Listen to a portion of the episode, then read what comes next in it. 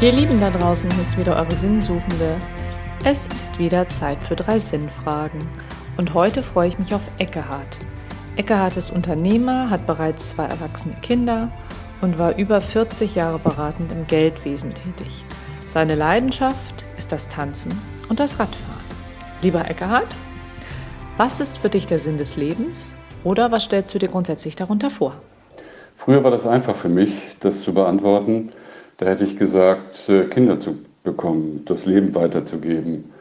Ähm, weil ohne Kinder, ohne ein weiteres Leben, sozusagen würde ja alles Leben im Grunde für uns Menschen aufhören. Also es war für mich immer grundsätzlich, ohne nachzudenken, ähm, Kinder kriegen das, was den Sinn des Lebens ausmacht.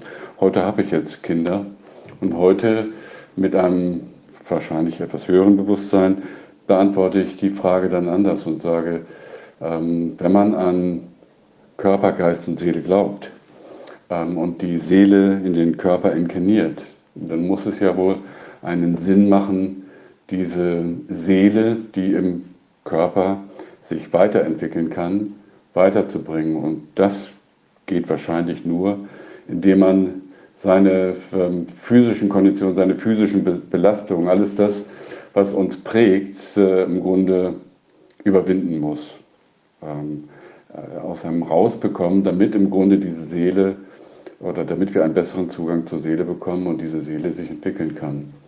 Also die Entwicklung der Seele im menschlichen Körper ähm, ist wahrscheinlich der Sinn des Lebens.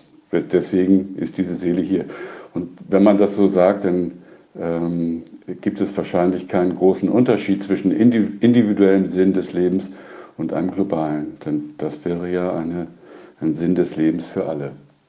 Stell dir vor, dein Leben wäre morgen vorbei, aber du hättest die Möglichkeit, dir ein neues zu gestalten.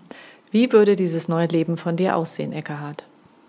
Das ist relativ einfach. Es wäre nach meinen heutigen Erfahrungen, wo ich 40 Jahre im Geldwesen gearbeitet habe, ein Leben ohne Geld, weil ich glaube, dass Geld eigentlich ein grundsätzliches Problem für das Leben auf, diesem, auf dieser Welt äh, ausmacht.